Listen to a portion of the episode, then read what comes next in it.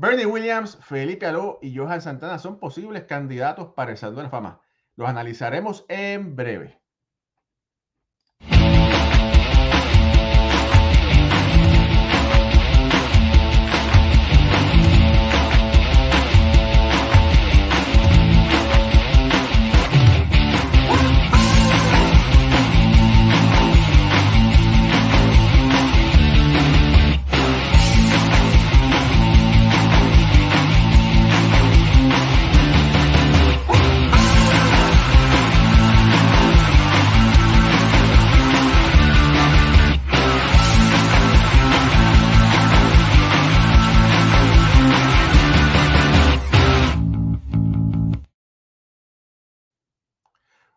Noches familia del béisbol, bienvenidos a otro programa de béisbol entre amigos por aquí, su canal favorito de béisbol, béisbol. Ahora suscríbase a nuestro canal para que usted pueda continuar siguiéndonos y enterarse de noticias y escuchar el mejor análisis del béisbol.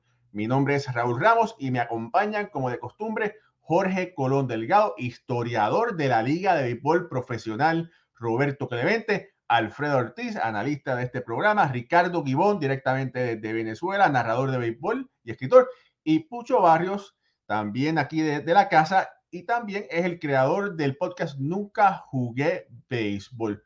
Buenas noches familia, esta noche vamos a estar analizando la carrera de tres grandes jugadores del Caribe, que para muchos son merecedores de estar en el Monte Olimpo del béisbol, el Cooperstown, el Salón de la Fama, que son el, boricua Bernie Williams, Felipe Alou, el, gran pelotero dominicano, y el pelotero y el lanzador venezolano Johan Santana.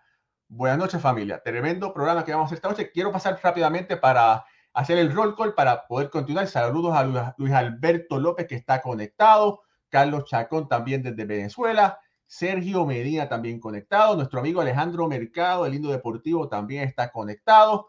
Rainel Sánchez Nova también está conectado. Jaycee Contreras también está conectado desde México. Félix Ignacio Rivera desde Florida está conectado. Nuestro amigo Ulises Mesa desde Venezuela. Bueno, he visto México, Venezuela, Puerto Rico.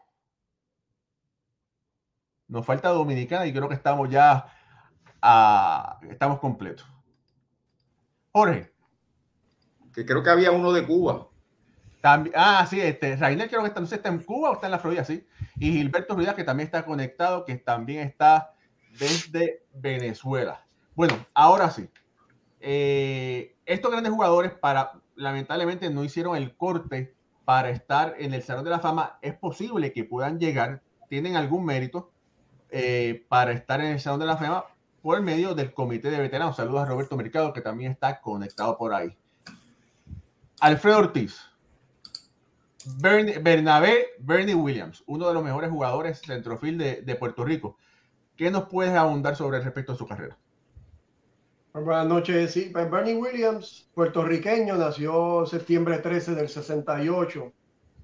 Patrulló el jardín central del equipo de los Yankees de Nueva York por 16 temporadas, desde el 91 hasta el 2006. Lo hizo de gran manera. Eh, es ganador de cuatro anillos de, Serie Mundial, cuatro guantes de oro, eh, cinco juegos de estrella, un bate de plata, ganó un campeonato de bateo también en el 98 y fue el jugador más valioso de la serie de campeonatos de la Liga Americana. Eh, no hay mucho más que se pueda decir de Bernie Williams, excelente ser humano, un caballero dentro y fuera del terreno de juego. Y, vamos a estar analizándolo. Además de eso, quería mencionar, fue, batió ocho veces sobre 300 y fueron estas consecutivas desde el 95 hasta el 2002. Así que fue un bateador fino, además de que bateaba las dos manos, que no es muy común. Pues sí, pues bateaba, bateaba un buen promedio eh, de, ambas manos, Bernie Williams. Mira, yo, yo recuerdo, yo recuerdo, y algo que, que, no, que, que siempre lo voy a recordar, la Serie Mundial del 96. En la Serie Mundial, bueno, en los juegos del campeonato y después la Serie Mundial. El juego del campeonato fue contra el equipo de Texas, que te da un, Juan González, que estaba quemando la liga y estaba Bernie Williams. Y yo recuerdo, Bernie Williams, como ustedes saben, bateaba a las dos manos. Y era muy respetable a la, izquierda, pero cuando ese macho, ese hombre, se viraba a, la derecha, era, no sé, se convertía en Messenger, se convertía en Superman. Esa, en esa serie de campeonato, la, eh, la bola rebotaba del bate de Bernie Williams y bueno, los Yankees terminaron ganando la serie mundial. pobre, pobre, pobre Iván, eh, que no, ¿verdad? Tuvieron, Tessa tuvo esas buenas campañas en esos tiempos y no, no tenían chance con los Yankees. Y eso eh, lo estuve leyendo. Y Alfredo, además ah, de, de, de los datos que, que estabas dando, eh, una de las cosas que caracteriza mucho también a Bernie Williams es su, su bateo oportuno y tercero de todos los tiempos en jonrones en, en, los playoffs con 22. ¿verdad? Está Manny Ramírez con, con 29, José Altuve que le pasó este año con 23 y le sigue Bernie, ¿verdad? Con, con 22, que algo que vale mucho. Ahí están los números, las estadísticas de Bernie Williams. Eh, un 49.6 de WAR, 2.336 hits, 287 cuadrangulares, un promedio de 2.97 de bateo, 1.366 carreras anotadas, 1.257 carreras empujadas, 147 bases robadas, OEP de 381, eslogan de 477, un OPS de 851, un OPS Plus de 125. Jorge. El caso de Bernie Williams, um, cuando yo seguía lo, eh, eh, los peloteros para el Salón de la Fama en las métricas tenía, sin, exagerar, tenía como 50 tablas y todas ellas se sumaban al frente en, tablas Excel. Y Bernie Williams me daba que estaba en el mismo medio, o sea, los que estaban centerfield, que estaban por encima de él, ya estaban en el Salón de la Fama y él estaba por encima de los que eh, entraron por el comité de veteranos. Eso es en métricas eh, tradicionales.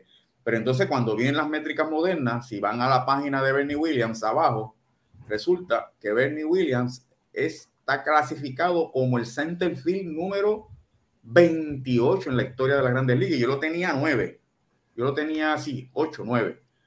Y, y cuando tú miras esos números, tiene, hay demasiado de peloteros por encima de él, con mucho más WAR que, como, y, y, que no se consideraron. Con, mira, un caso es Kenny Lofton.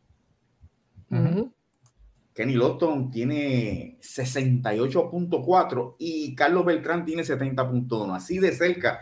O sea, Kenny Lofton está entre los primeros nueve y duró un año nada más en la papeleta. Y sí. entonces tú tienes un Jim Edmonds, está en el número 16. Tienes a Johnny Damon en el 18, Jim Wynn en el 19. Benny Williams está hace. Benny Will, o sea, perdón, lo que yo dije de la posición de Bernie Williams es en la fórmula Jaws, que es lo de, de Jay Jaffe, pero en War, en War, perdón, en War está en la posición número 31, todavía más abajo. Entonces, eh, se hace difícil hoy día quién es quién, quién debe estar en el Salón de la Fama, quién no debe estar en el Salón de la Fama. Para mí un Salón de la Fama es un pelotero que no hay que buscarle mucha lata Roberto Clemente, un Hall of Famer. Frank Robinson, un Hall of.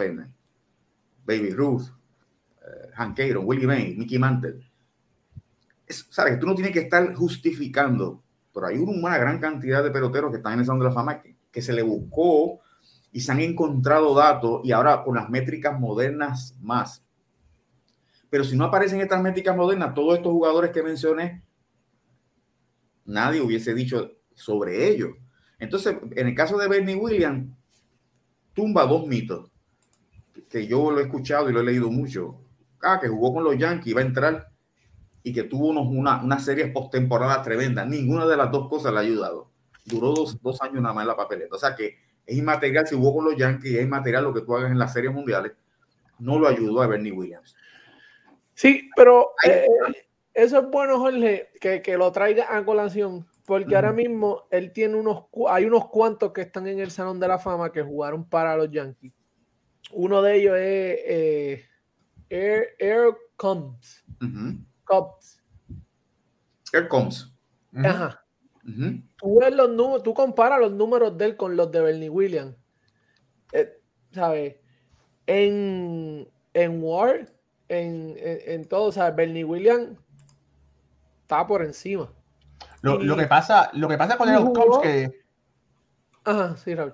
No, perdóname, continúa. No, continúa, no, no, dime, dime, dime, dime.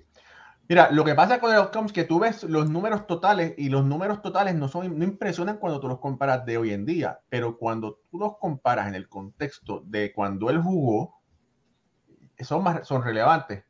Primero, era, ese era el tiempo de que no se bateaba cuadrangulares, ¿verdad? Era, ¿Quién eran los jorroneros? Eh, Babe Ruth, Jimmy Fox, Lugeri, ya que él jugó del 24 al, al 35. Vamos a ponerlo por aquí para que la gente lo vea pero ¿verdad? Tuvo, fue líder en diferentes categorías y, y mira, eh, como pelotero, él perteneció, fue el centrofield de, del Murderous Row, que decían, ese equipo de, de tan, tan, grande de, de, los Yankees del 27. Adelante. Eh, sí, pero no, o sea, él jugó para los Yankees, pero aquí estamos hablando de para qué tiempo tú impactaste, impact, impactaste o no, pero si no tienes los números, como dice Jorge, si tú no tienes, aquí estamos hablando de peloteros que tengan los números, que tengan uh -huh. la, la, la, la, historia ahí, porque Bernie Williams jugó para los Yankees.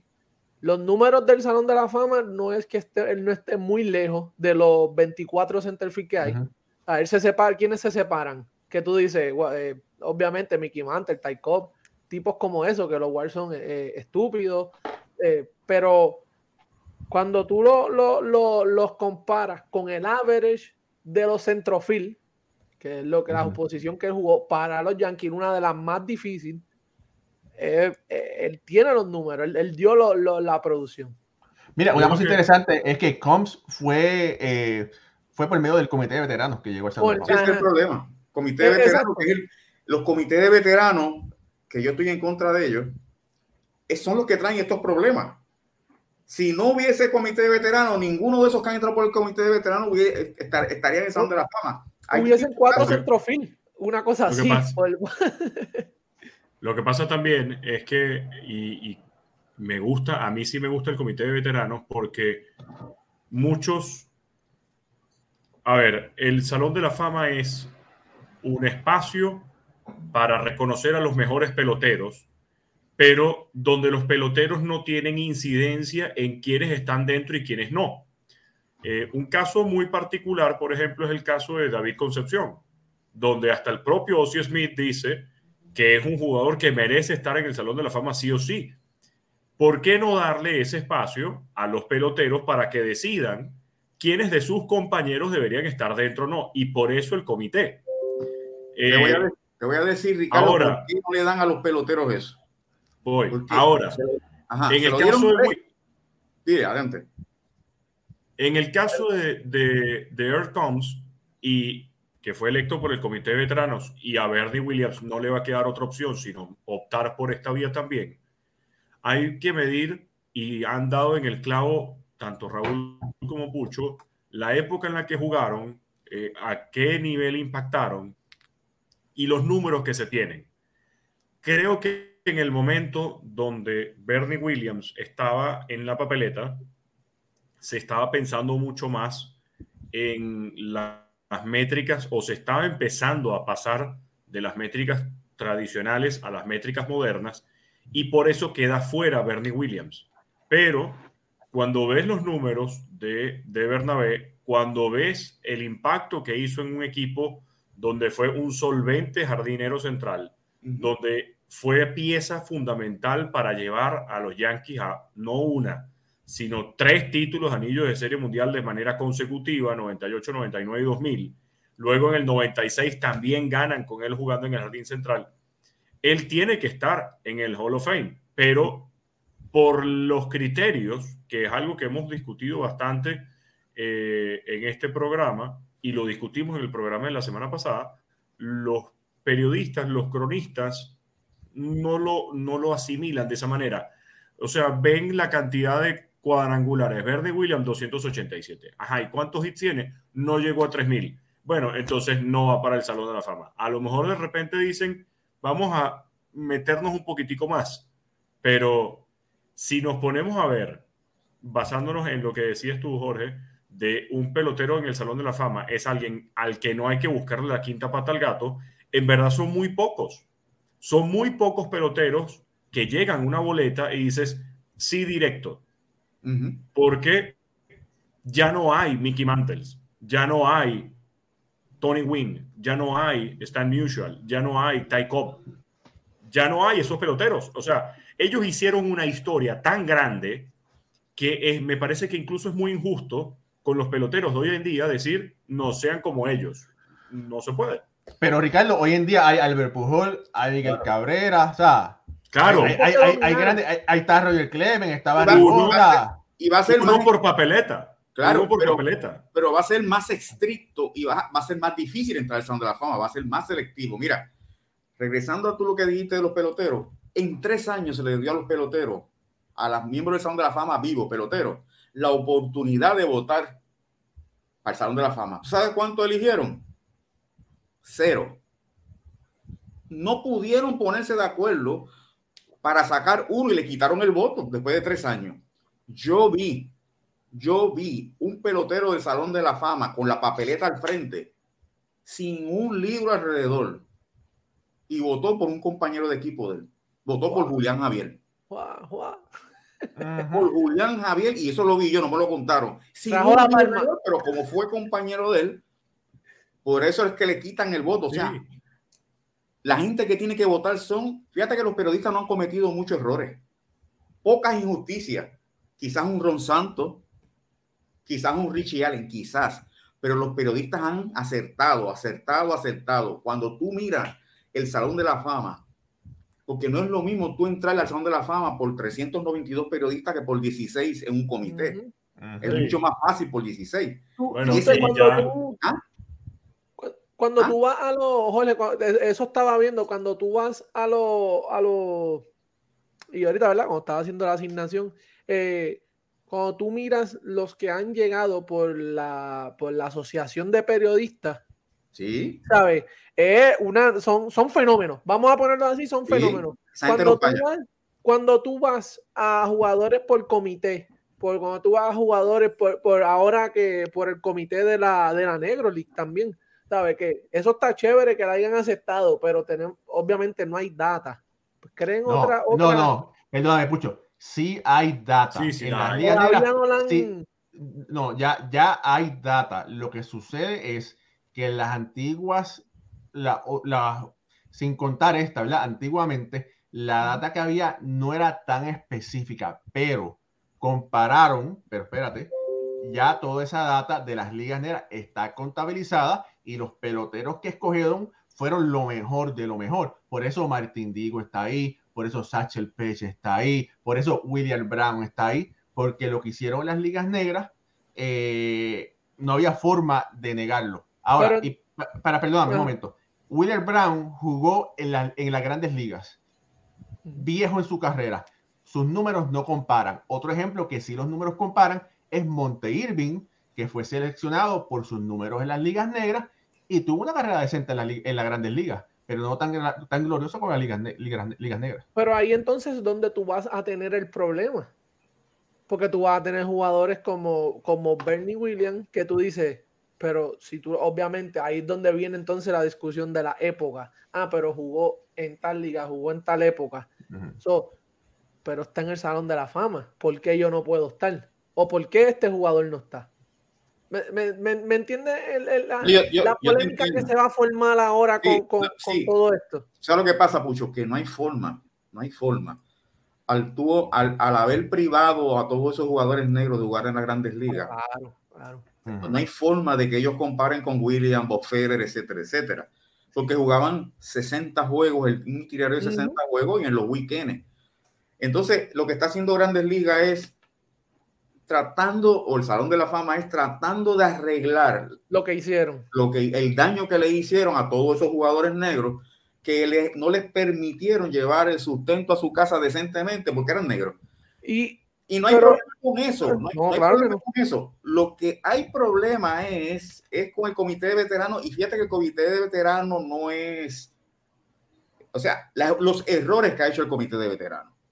Porque los periodistas no han cometido errores. Los periodistas no han cometido errores. Los periodistas, cuando ven, son los que están viendo el juego, están cubriendo ese, ese, ese equipo, y, y para tú votar tienes que tener 10 años en la asociación. De O sea. Ahora bien, cuando tú le pasas esa votación a un grupo de personas que no son estadísticos, que son gerentes generales, que son este, no sé, de distintas eh, capacidades en el béisbol, ahí es que vienen estos problemas que estamos confrontando. Entonces, y el problema de esto es que si tú dices, bueno, si está Harold Baines, que tiene 30 de World, pues tiene que estar este que tiene 50. Sí, Eh, yo quería decir algo más. Este, Ya, ya, este- ya que mencionaste lo del Word, ¿verdad? Creo que uno de, las de, las- de lo más importante que tenemos que tomar en consideración es que nadie, ¿verdad? Ha establecido eh, un Word de esta cantidad en un Hall of Fame y de aquí para Exacto. abajo, pues ya no es Hall of Fame. O sea, no, no lo hay. Nosotros lo utilizamos, ¿verdad? De la mejor manera que podemos comparándolo con los jugadores que ya están dentro y con los que se han quedado Exacto. afuera. Pero no hay nada establecido que diga este Word es meritorio de un Salón de la Fama y este Word pa- de aquí para abajo pues no debería estar. O sea, no hay nada de eso todavía. No- Nos lo están dejando, ¿verdad? El análisis que nosotros podamos hacer. Ujú. Y, y yo quería mencionar, ¿verdad? A, a- a favor de Bernie Williams, que eh, a mi entender sí, sí me gustaría mucho que eh, como, como Hall of Famer, eh, Bernie Williams tiene un WOBA de 373 cuando sabemos que el promedio de WOBA de 320 en adelante ya, ya son, ¿verdad? Eh, eh, se considera uno bueno. Y Bernie Williams tiene un 373, que encuentro yo que, que es excelente, y un WRC Plus de 1.26, que también se compara como, como uno muy bueno. O sea que Bernie Williams no serán todas las estadísticas, pero sí en la, en la analítica también tiene números meditorios para, para ¿Cuál fue, esa, cuál fue esa última estadística que dijiste de Plus? El, El WRC. Plus. Ah, WRC Plus. Ah, sí, Created Plus. Creative Plus. Exacto. Sí, que ¿cuánto tiene? 26. 126. Sí, por eso, que, que eso quiere decir que él, él fue mejor que el 26%. Exactamente. Y, y esa es el- el- el- la, la- la controversia con, con esto, de, del, ¿verdad? Del- porque va a pasar lo mismo de con lo, lo que hemos hablado aquí de los esteroides. Tú pasas por un, ¿verdad? Ellos te miran, es de experiente, sí, ah, tuvo problemas con esteroides, ah, no, pero sí, él va para la papeleta. Pero es que, Pucho, ya, ya hay peloteros con esteroides en el Salón de la Fama Claro. que van a entrar y, y es muy posible Este año entre que dos. Barry Bonds Eh, y Roger este- Clemens Eh, No, y van a entrar. Como va la papeleta, van a entrar. Pero por eso entonces la comparación con todo, con todos los que están ahí, si mis números son mejores, Y por, y por eso, y por eso yo insisto eh, que esto es algo que estamos viendo mucho este año. Y es más, hoy a nuestro amigo súper favorito, a quien queremos muchísimo le mandamos muchísimos saludos, a Jeff Passan, eh, decir que eh, no importaban las reglas, que no importaban los esteroides, si había sido suspendido o no, que lo que importaban eran los números y lo tomó en cuenta para los votos de este año. Es decir, no me extrañaría que en la papeleta de Jeff Passan esté Alex Rodríguez al mismo tiempo que está Barry Bonds y Roger Clemens. Si en en el Salón de la Fama están peloteros que usaron esteroides y en la época de Mickey Mantle, Willie Mays y etcétera, etcétera, etcétera, miren, ahí hacían y deshacían lo que quisieran, pero eh, hay que hacer una gran diferencia. Barry Bonds y Roger Clemens nunca dieron positivo. Alex Rodríguez sí, y no solamente dio positivo una vez, dio positivo dos veces y se rió en la cara de Major League Baseball porque hasta los demandó y demandó a la, a la Asociación de Peloteros. Entonces, en el caso particular de los esteroides y de la votación al, al Salón de la Fama, sí me parece injusto que eh, se, pongan en las, se ponga en comparación números, con, con números y sanciones con solamente números y sospechas, porque ahí es distinto una votación y por eso entonces, si entra Alex Rodríguez, que yo creo lamentablemente va a terminar entrando, entonces, ¿qué pasa con Pete Rose? Pete Rose Pero es que, también es, que, es que el caso de Pete Pirro es diferente. eso. El, Pete caso, el Rose- caso de Pirro es diferente. Espera, y te, voy- te voy a decir más. Te voy a decir El más. caso, el caso La- de Pete Rose es diferente en cuanto a las reglas que rompió, pero si nos vamos a lo más simple, los dos rompieron una regla escrita y a los dos se les sancionó. Hasta ahí. A uno se, le- se le penalizó de por vida, a otro se le penalizó dos veces. Eso es todo. Mira. Y hoy en día, uno de los principales patrocinantes de Major League Baseball es una casa de apuestas. exactamente, pero todavía, pero todavía hay, hay una regla que dice que si tú eres un jugador de, de béisbol, tú no puedes apostar. Eh, mira, te voy a decir más. Y ah, pregunta para ustedes eh, cuatro que están ahí y, también a las personas que nos están escuchando. La, supuesta regla esa de buena conducta, de buen ciudadano, ¿qué ustedes piensan eso? Por mí, eso se, se limpia en el fondillo con esa regla. Esa regla no tiene standing. Eh, mira, en el Salón de la Fama hay un traficante de drogas, hay racistas, eh, hay gente que ha utilizado drogas, eh, hay gente que ha ofendido a, a, a, otros, hay gente que han por poco matado a golpes a otras personas, ¿sabes? Sí. Abuso, hay uno que le cayó, hay un dirigente que le cayó encima a la mujer. Sí. Ley 54 esa, ley 64 y está en esa ¿Y, lo escondieron? ¿Y lo escondieron? Y lo escondieron. Hay otro que, hay otro que se bajó los calzones y salió corriendo desnudo, desnudo. y lo guardaron y, al tiempo lo metieron al Salón de la Fama. O sea, el, yo una vez escribí un artículo al respecto, la moral en el Salón de la Fama. No hay moral, o sea, ahí hay y no hay. Hay, hay, hay ciudadanos rectos, pero hay, hay ciudadanos que no han sido rectos en su vida, fuera de las líneas. Y, y, es triste. Pero eso de Pete Rose, lo que pasa con Pete Rose, que ese es el béisbol tiene un comisionado por las apuestas. Claro. Por el escándalo del, del 1919. Eso fue tan y tan, o sea, fue tan, fue tan decisivo la, esa, lo que hicieron esos peloteros en esa serie mundial que trajeron ese al comisionado Kenny Solandis. Y eso, como que es el, eso es peor que, que matar o que traficar. O, es lo mismo, ¿sabes? Es un delito, porque yo estoy de acuerdo contigo pero eso fue, eso por poco saca, elimina el béisbol por, por ese súper escándalo. Y, y, entonces Kenny Solandi enderezó el béisbol sacando, suspendiendo eso, todos esos individuos de por vida. Y en desde ahí entonces, desde 1920 en adelante, en cada clubhouse hay un cartelón que dice usted no puede apostar. Desde el 20. Bueno, entonces, el caso de Pete Rose es que apostó, pero lo negó. Al cabo de muchos años lo aceptó Uh -huh. Y después, en una exaltación al Salón de la Fama, no recuerdo el año, uno de sus libros lo presentó en ese weekend en Cooperstown, en un desafío tremendo al Salón de la Fama. O sea, que él no se ha ayudado, Pirro no se ha ayudado, no ha, no ha tenido humildad, no se ha callado. Y fíjate que el que se queda callado cuando comete una falta en las grandes ligas, a la larga, le dan otro chance. Tenemos el caso de Alex Cora. Uh -huh. sí, quedó calladito. A él lo investigaron durante toda su investigación, eh, se mantuvo en secreto y después terminó admitiéndolo.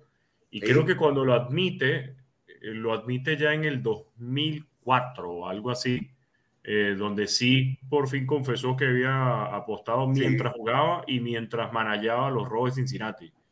Y él Pero... aceptó, él aceptó ese, ese castigo, ¿sabes? Claro, él lo aceptó de, de parte de Yamati y dijo, mira, yo te voy a hacer esto por, por, toda la prueba que tengo. Y él firmó y lo aceptó. Y se quedó con eso.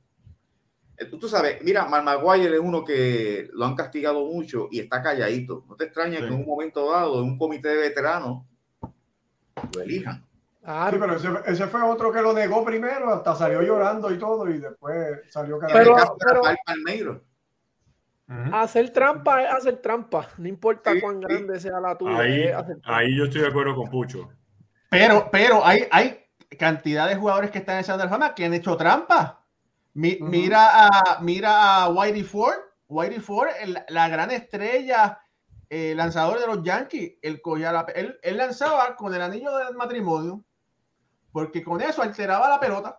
Gaylord Perry. Gaylord Perry es otro tenía un montón de vaselina por las orejas, por los brazos, por los codos y se pasaba. Eh, eh, eh, Phil Micro. O sea, todos esos individuos hacían una trampa, es una trampa, como dice él, sí, sí. pero, es, pero hemos, estamos tan adentro ya y han, y han entrado y, y, han pasado tantas cosas que es difícil ya parar ese tren. Así y es. Es bien Mira, difícil. Hay dos comentarios, hay, hay, muchos comentarios, pero quiero ver unos comentarios. Mira, dice, saludos Raúl vino con los pelos parados hoy, míralo, Raúl está hoy con este tema, era. Oye, mira, te voy a hacer una cosa. Fue el frío. Mira, estoy loco, estoy loco, por ir a recortarme, pero aquí los números del virus están tan altos que no, me atrevo a irme, me meterle en una, en una barbería para pa recortarme. Oye, Pucho, ¿tú no recortas a domicilio? Uh, viajado, viajado. Mira, por aquí, eh, saludos a Sam de la Torre que está conectado. Dice: Los puristas del juego están pasando. Y el War, precisamente, y lo precisamente prevalecerá es el War. Por aquí, Luis Alberto López López dice, Raúl, y con tanta tecnología será difícil para un bateador en el futuro llegar a los 3.000 hits. Esto será considerado para que un jugador entre al Hall of Fame. Mira, yo creo que va a ser todavía más difícil que un jugador bate 3.000 hits. Tienes que ser bueno, bueno, bueno de verdad, porque ahora con los matchups que están utilizando, eh, es bien difícil, no sé, me, parece que va a ser cada vez más difícil para, para los peloteros de grandes ligas. ¿Qué piensan ustedes? Sí, de hecho, eh, lo comentaba en una de las últimas transmisiones de, Grandes Ligas esta temporada, donde viendo los, los jugadores activos que pudieran llegar a los 3.000 hits, mira, eran prácticamente tres, eh, Trout, Altuve y Acuña. O sea, los que pudieran tener esa proyección de ser jóvenes y al mismo tiempo la capacidad de contacto de llegar a los 3.000 hits, eran esos tres. Es muy difícil viendo la carrera de un pelotero y cómo los están utilizando, las formas como los están llevando para evitar lesiones, que puedan llegar a esa cantidad y que pueda inclusive eso eh, ser modificado para entrar en el Salón de la Fama.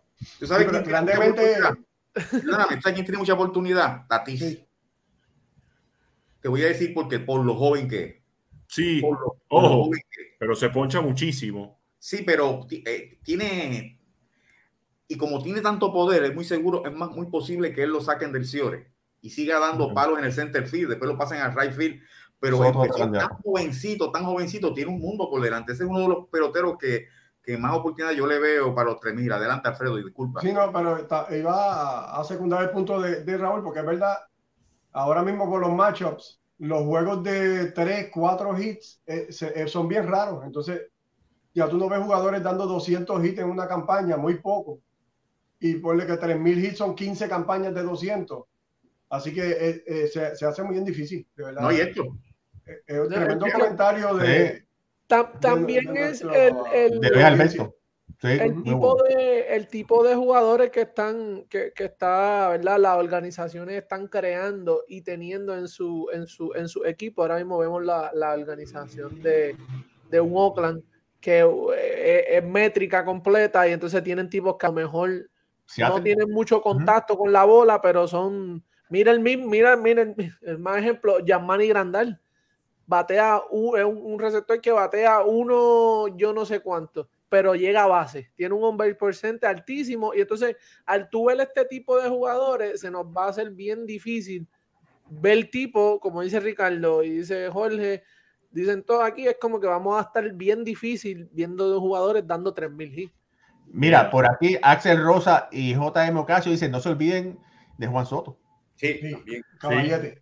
Miren, eh, viendo los jugadores activos eh, que lideran en imparables, evidentemente estoy dejando por fuera a Albert Pujols y a Miguel Cabrera, pero por edades y con posibilidades de llegar a los 3.000 hits, José Altuve tiene 31 años y tiene 1.777 imparables Freddy Freeman tiene también 31 años y tiene 1.704 imparables.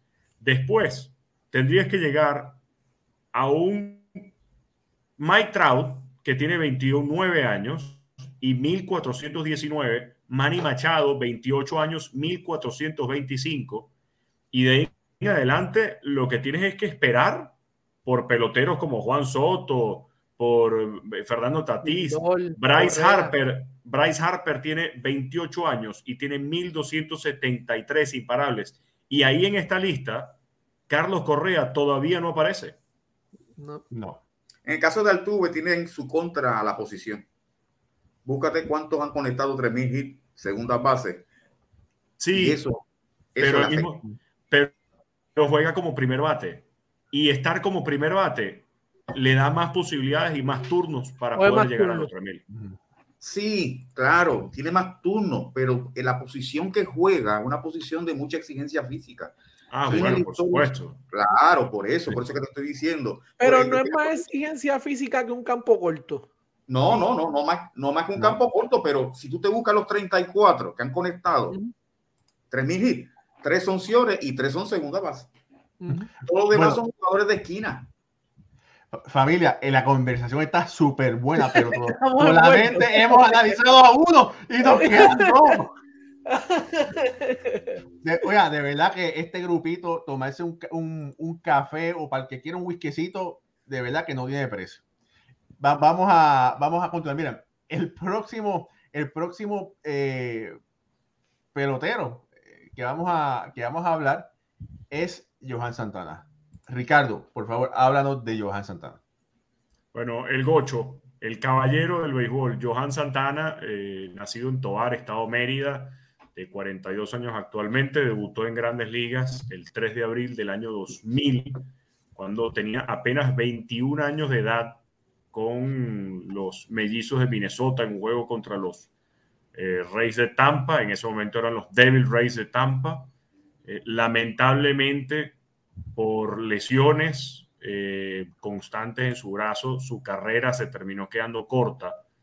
Eh, uno de los, yo creo que si no el mejor, uno de los mejores cambios de velocidad que se ha podido ver en el béisbol, extremadamente fino con sus lanzamientos, un zurdo realmente dominante, ganador de la triple corona, dos títulos de Cy Young, tres títulos de efectividad, guante de oro. Terminó su carrera con los Mets de Nueva York, los mellizos eh, le abrieron el pabellón del Salón de la Fama eh, hace pocos años, hace un par de años, y, y ver a hablar de Johan Santana es hablar de uno de los mejores lanzadores que ha podido pisar un montículo y no solamente un gran lanzador, una persona de una conducta intachable, un gran compañero, eh, un gran lanzador que lo querías poner en tus momentos más bien eh, en, los, en, las situaciones más importantes para un equipo. Cada manager iba seguramente a querer a Johan Santana en, en el montículo en lugar de otro. Bueno, por aquí tengo las estadísticas de Johan Santana. Eh, en su carrera ganó 139 partidos, perdió 78, una efectividad de 320, eh, 284 aperturas en 360 juegos, 1988 ponchados en 2025 entradas y un whip de 1.13. Eso lo, lo, consiguió en un total de 12 temporadas. Hay que recalcar, ganador de dos premios Young, cuatro veces el juego de estrellas, tres veces el título de, de, efectividad, un guante de oro y ganó la triple corona como lanzador. En sí. esta época. E incluso, si quitas su efectividad de la última temporada y de la primera, en la última temporada regresando de una lesión y la primera siendo su novato, su, su, su temporada de inicio en grandes ligas, su efectividad de por vida en grandes ligas es menor a 3 puntos, es 2.94, cosa que habla mucho más del el gran dominio que tuvo Johan Santana en su carrera de grandes ligas, primero con los mellizos y luego con los Mets. Uh -huh. Impresionante. Yo quería añadir también a todos esos numeritos bueno, de, de Johan Santana, que realmente era un caballete, y ganó tres títulos de FIP, que sabemos lo importante que es esa métrica, ¿verdad? Que la estamos sacando. Tres títulos de FIP, tuvo uno por vida de 3.44 y tuvo un ERA Plus de 1.36, que yo lo busqué comparándolo con Sandy Koufax, que más o menos tuvo una carrera igual de en los años de servicio. En la de Sandy Koufax, 131, el ERA Plus, y el de, el de Johan Santana, 136. O sea, que tuvo un ERA Plus mejor que el de, que el de Sandy Koufax.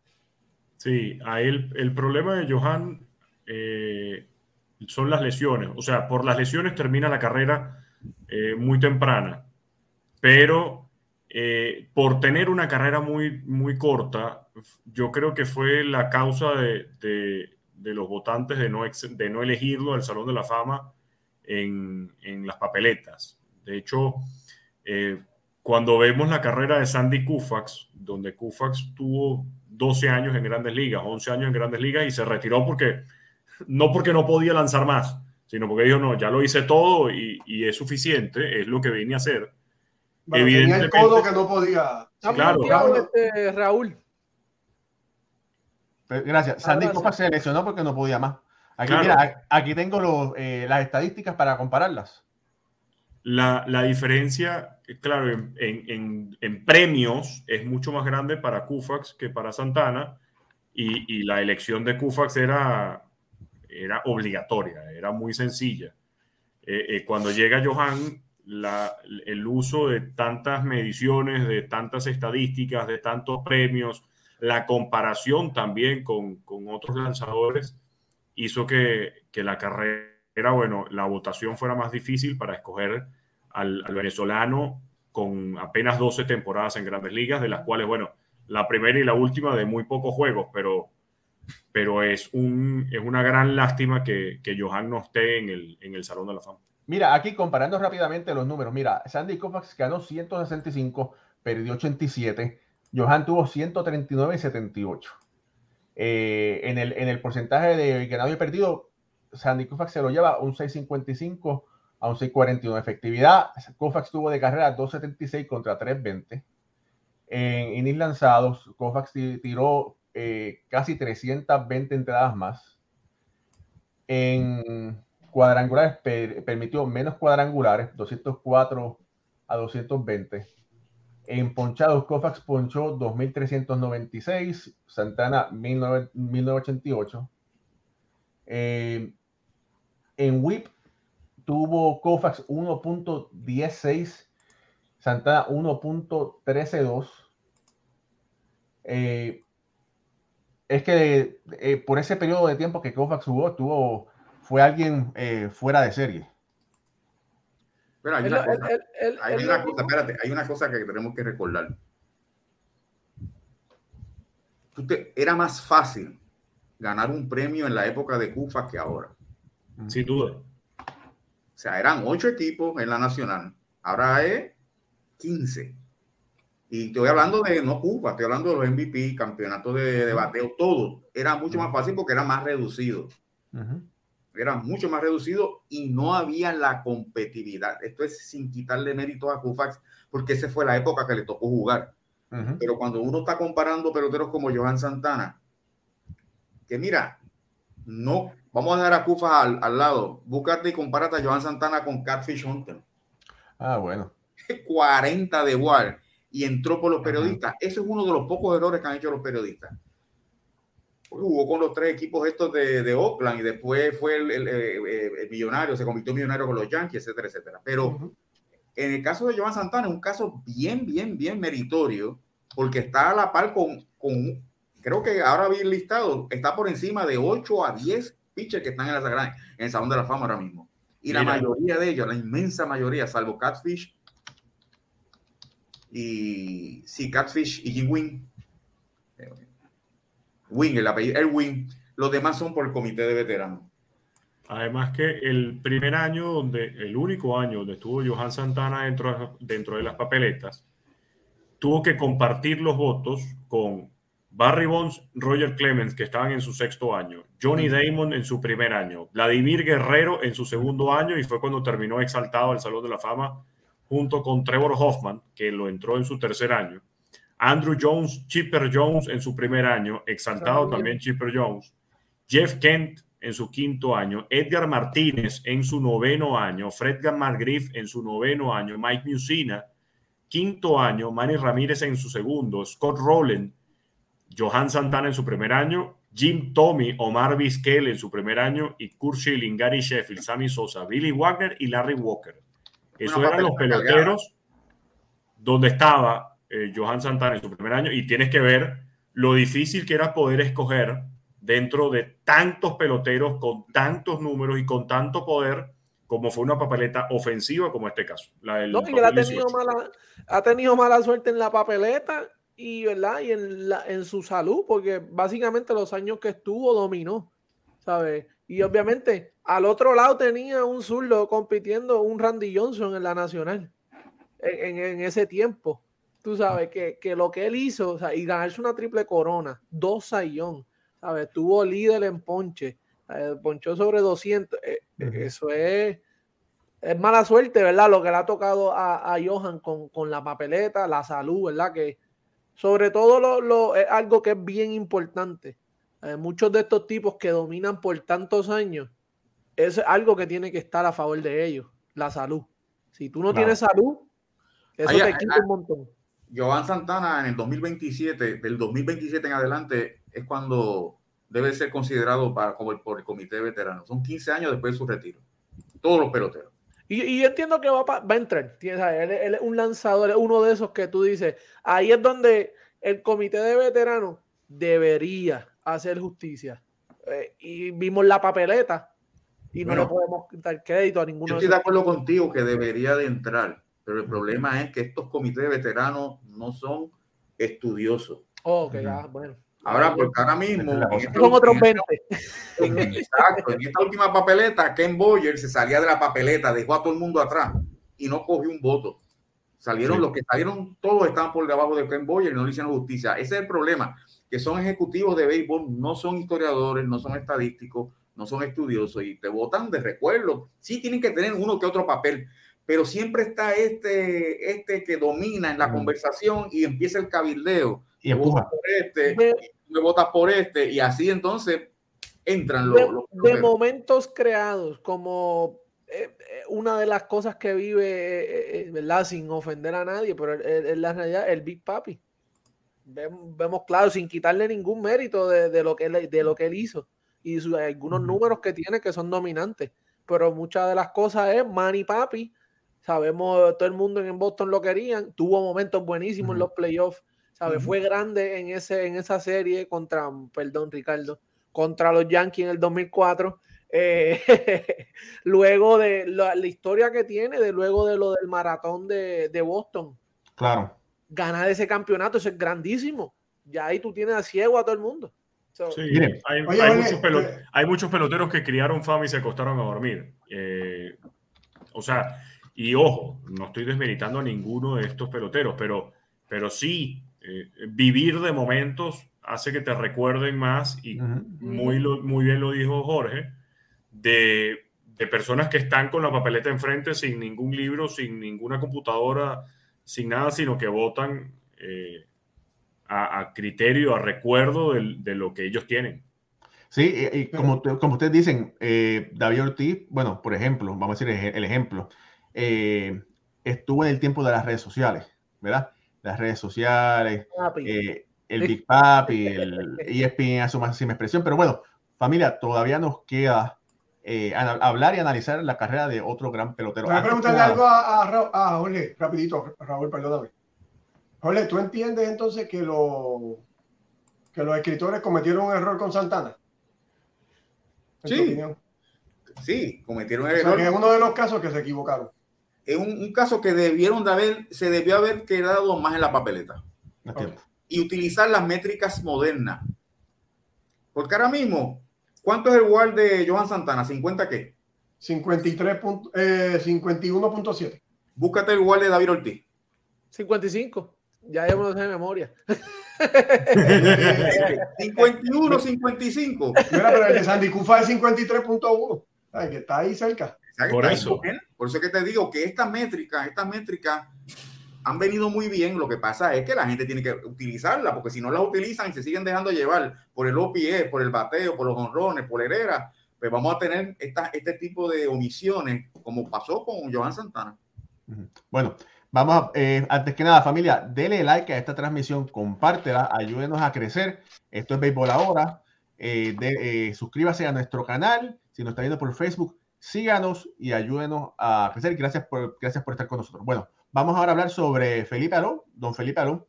Felipe Aló hay que decir que fue el primer jugador desarrollado en República Dominicana que llegó a las grandes ligas. Esa es la grandeza de, don Felipe Aló.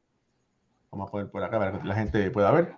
Eh, jugó en un tiempo que, que, era muy difícil, jugó en el tiempo de cuando Roberto Clemente jugó. Eh, fue un jugador que jugó en los jardines, compartió los jardines con sus hermanos eh, Jesús y, Ma y, Mati, jugó con eh, San Francisco, jugó con, con, los Yankees. Después de su carrera de pelotero, eh, tuvo una carrera muy respetada como manager. Ganó, eh, me parece que fueron alrededor de 1.500 partidos, si más no me equivoco, si no estuvo No, no, no llegó. No, ¿Cuál- ¿cuánto fue? Tiene, tiene, tiene más, más derrotas que victorias. No, 1033 Como manager. contra 1021. Como manager. Sí, Mil- 1033 contra 1021. Ok, Mira, estuvo, estuvo 500, básicamente. Ajá. Perdón, tienes razón. 1033, tienes razón, disculpa. 1033 con 1021, un 503. Ajá. Eh, bueno, fue un jugador que estuvo tres veces en el juego de estrellas. Eh, Primero, el primer latino en dirigir un juego estrella. Ta- Entonces, eh, la carrera de Alú hay que dividirlo en dos partes. A mí me recuerda un poco la carrera de Joe Torres, ¿verdad?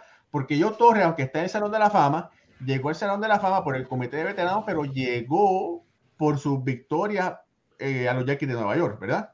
Eso fue lo que lo, lo que lo catapultó. Pero bueno, Alú eh, debutó en el 1958, jugó 17 temporadas. eh, la mayoría de su carrera jugó para el equipo de San Francisco y también para Atlanta, jugando para el equipo de Atlanta, es donde pone los mejores números que fue el líder en, en su carrera.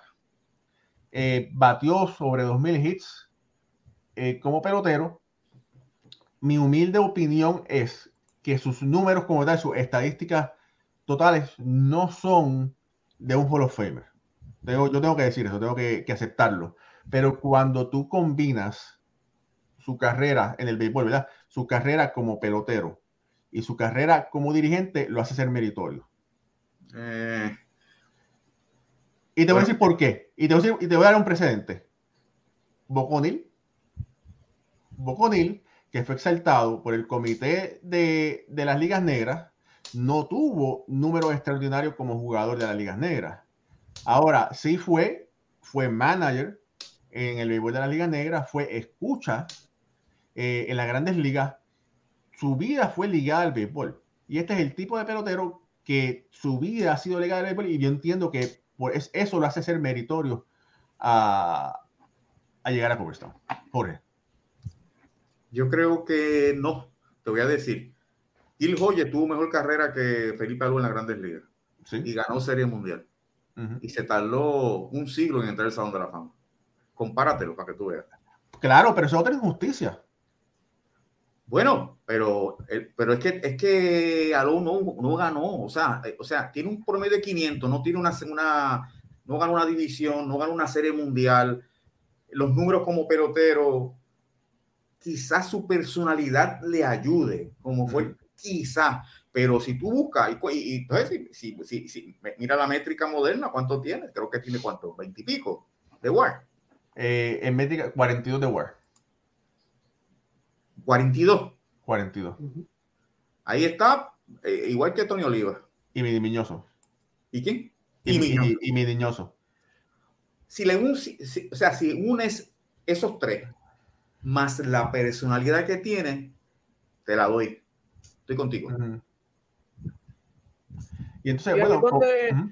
el béisbol es algo que no, no, hay muchos jugadores que están en el Salón de la Fama que no ganaron. So, que ganar te puede dar a veces ese extra que tú necesitas para llamarle, ¿verdad? La- eh, Como tú dices que no ganaron, no ganaron qué. el campeonato. Cuando no ganaron Sí, campeonato. pero tú tienes el caso, ok, pero los dos que tú estás hablando, Ernie no, Banks. no, no, pero estoy diciendo en general, en general. en general. No, pero son poquitos. Ernie Banks no ganó una serie mundial, pero metió sobre 500 honrones. Tony No, sí, sí, por, por eso te digo, Y Por eso te- Williams. Por eso te digo que hay otro, hay otros lugares que el, por eso hay jugadores que a lo mejor el ganar le ayuda. Eh, Sí, el pero ganar es bien importante. Ojo, yo, y perdón que te interrumpa, Pucho. No, no, no, tranquilo. Ahí, eh, ahí estoy completamente en desacuerdo porque no considero que el hecho de ganar una serie mundial como jugador te haga ser meritorio para Salón de la Fama. La, la serie mundial es un premio del colectivo. Eh, no es algo que tú digas, "Ah, ganaste anillo de serie mundial. Es más, si hubiera, si por ser eh, ganador de serie mundial estarías en el Salón de la Fama, Verne Williams hubiera entrado unánime. Una sí, sí, sí. Pero no Entonces- es como, obviamente no es como otros deportes que eso le da peso. ¿Me sigue? El de béisbol no. En el Yo- exacto, es lo que yo digo. En el béisbol. Mira, yo No, creo que otros deportes- inconsci- yo creo que inconscientemente sí le dan algo de peso. ¿Verdad que sí? Sí. ¿Cómo quién? Sí. ¿Cómo, cómo quién? Yo creo que inconscientemente sí le dan algo de peso. Porque, dame un ejemplo. mucha- porque, ojo, cuando empezó la boleta, cuando empezó las papeletas de este año, Ujú. se oyó a muchos cronistas hablar de algún pelotero X eh, dentro de la boleta de este año. No, es que ganó eh, tres, veces guante, tres veces guante de oro, diez veces salón de eh, juego de estrellas, eh, no sé, eh, papá, y de repente anillo de serie mundial. Ah, no, bueno, lo Ah, ni siquiera. sí. Cuando estábamos hablando del retiro de Buster Posey, que tantos juegos de estrella, tantos anillos de serie mundial, ya va. ¿Y ¿De qué importan los juegos de estrella si el juego de estrella lo escoge el fanático? ¿De qué importa la serie mundial si es un premio por el colectivo? Eso es, popular, eso es popularidad. Eso es para hablar y hablar y hablar, generar matriz de opinión para que entonces cuando llegue la papeleta digan, ah, mira, sí, Buster Posey, anillo de serie mundial. Ah, ok. Inconscientemente lo tratan de meter cuando no debería. De acuerdo, de acuerdo. Y estoy de acuerdo con lo que dijo Raúl también de, eh, lo, de lo de Felipe Alou. Mira, por aquí quería traer rápidamente sus números. Vamos a los comentarios, Raúl. Espérate, como manager, mira. eh, dirigió la mayor parte de su carrera con Montreal. eh, estuvo en el 1994, el año de la huelga. Lideró el béisbol de las grandes ligas. Y después, en el 2003, eh, con el equipo de San Francisco, puede ser esas dos veces que terminó en, básicamente en primer lugar, ¿verdad? No ganó una serie mundial.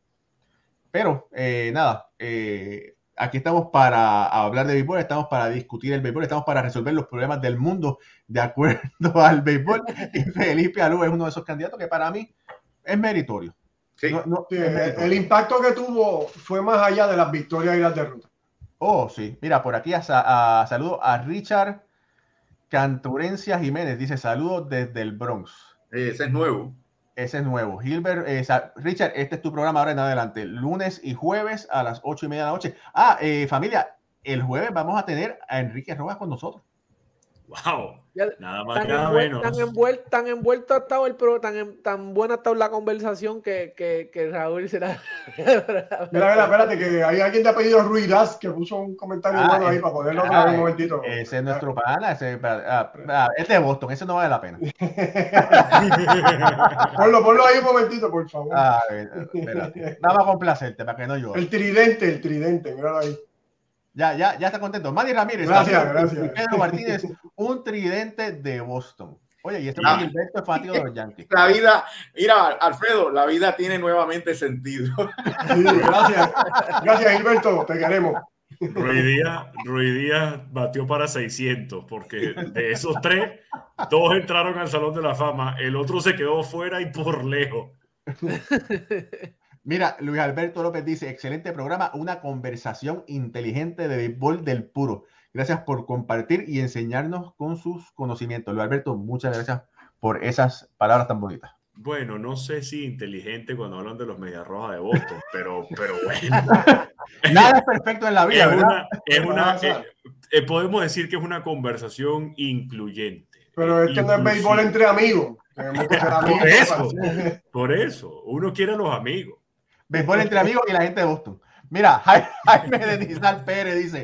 Saludos a los cinco. Tema muy sensitivo en un gran análisis de estos grandes jugadores latinoamericanos. Eh, William Santana y Don Felipe Alú. Eh, no es fácil la elección. Este joven de 68 primavera se le pide a Don Jorge que si le puede hacer un MRI. Pues hoy el programa me tiene en conteo de 3 y 2. Jaime, tú tírale, no te, de- no te dejes ponchar sin tirarle. Es lo que yo te estoy diciendo. Bueno, los, eh, los tres, le hicimos el MRI a los tres, Jaime, y los tres, yo creo que estamos de acuerdo en que son candidatos al Salón de la Fama. Candidato Sí. serio, sí. Candidatos, sí, que han sido omisiones de los periodistas. Mira, José María Robles, digo, perdón, José Mario Robles, dice José María, dice, yo espero que se haga justicia con Carlos Delgado y Bernie Williams. José Curé, yo creo que nos está pasando la máquina, dice, yo creo que George llegará a los 3.000 hits.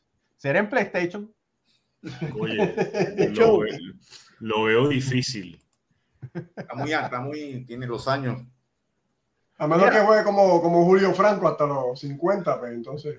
No, Mira, y, y- todos los por aquí- jugadores que tú. Ajá, Por aquí hay un comentario que estaban hablando sobre Larry Doby, que dice que los números de Larry Doby no comparan con los de Bernie Williams, pero fue el segundo jugador negro en jugar en las grandes ligas, que es básicamente con la misma tijera que se corta la carrera de Jackie Robinson. Fue un jugador Exacto. de impacto. Sí, que jugó, Jackie Robinson jugó 10 años nada más y sus números no son, eh, no son impresionantes, pero el, el impacto que tuvo, que cambió la historia de, de- de- no tan solo de la Grandes Ligas, la historia de Estados Unidos, pues entra al Salón de la Fama. Claro, tiene que estar. Eso es algo que, que, que tú no puedes omitir. Eso es algo que tiene que estar. Oye, y entró, mira, para que tengan este dato, entra en el 62 en el primer año, que era con los cinco años de espera, que se, se ponen las reglas, y entra con Bob Feller, que había dicho que cuando Bob Feller, cuando vio a, a Jackie Robinson por primera vez, dijo que no tenía madera para jugar grandes ligas. Oh, sí. Y entraron juntos. Sí. wow. Oye, y, y Bob Feller fue, fue compañero de equipo de, de Pantalón de Santiago. Que él decía, porque, ¿cómo era? Eh, Pantalón me dijo a mí que él quiere- que dice, no, yo no soy un caballo para correr como Feller. Porque Feller lo que era, era correr en, aquel- en aquellos tiempos. Mira, por aquí José Curé dice, la vida es número, en todo es la realidad. José, José Mario Robles dice, el Lindor va a llegar a los 3.000 hits. Ese sí que sí. Bueno, vamos a ver. Si no tiene una temporada como la pasada, de nuevo, pues. Tiene 27 años nada más y tiene mil exactos. Sí, Difícil. Tiene, el, el problema, lo que les dije al principio, el problema es la posición. De los 34 Espérate, espérate, espérate. Pero Josh tiene 571 Sí, sí, y sí. tiene 30 años, ya tú sabes. Aquí no hay break. Ah, no, Raúl, A tres por peso. se portó bien. Se portó bien. Pero mira, el caso de, el caso de Lindor es, es- es difícil por la posición que juega. Ujú. Eso El lo va a. Eh, de hecho, mira, los tres señores, está uno Warner, que esa es la época prehistórica.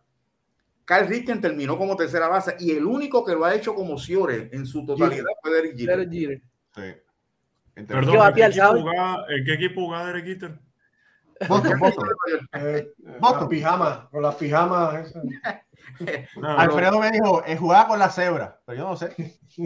ah, El único, oye, ese es el único que ha podido el, hacerlo como, el el Ciore, capitán de Nueva York. capitán de Nueva York. No, Bueno. sabe que tremendo jugador. aquí Que no se merece nada. Eso se merece. ¿Dónde está Charlie? Guarda a Charlie por ahí, guarda a Charlie. Mira, eh, no, no, no digas nada. Bueno, familia, este, este es otro gran programa de Béisbol entre amigos. De verdad que gracias por, por la- su asistencia. Nos vemos el próximo jueves con el señor Enrique Rojas, que es de verdad que un Hall of Famer eh, latinoamericano. Jorge.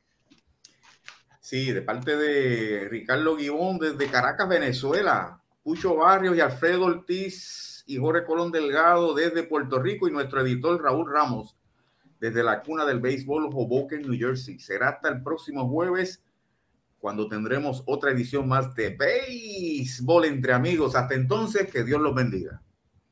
Buenas noches.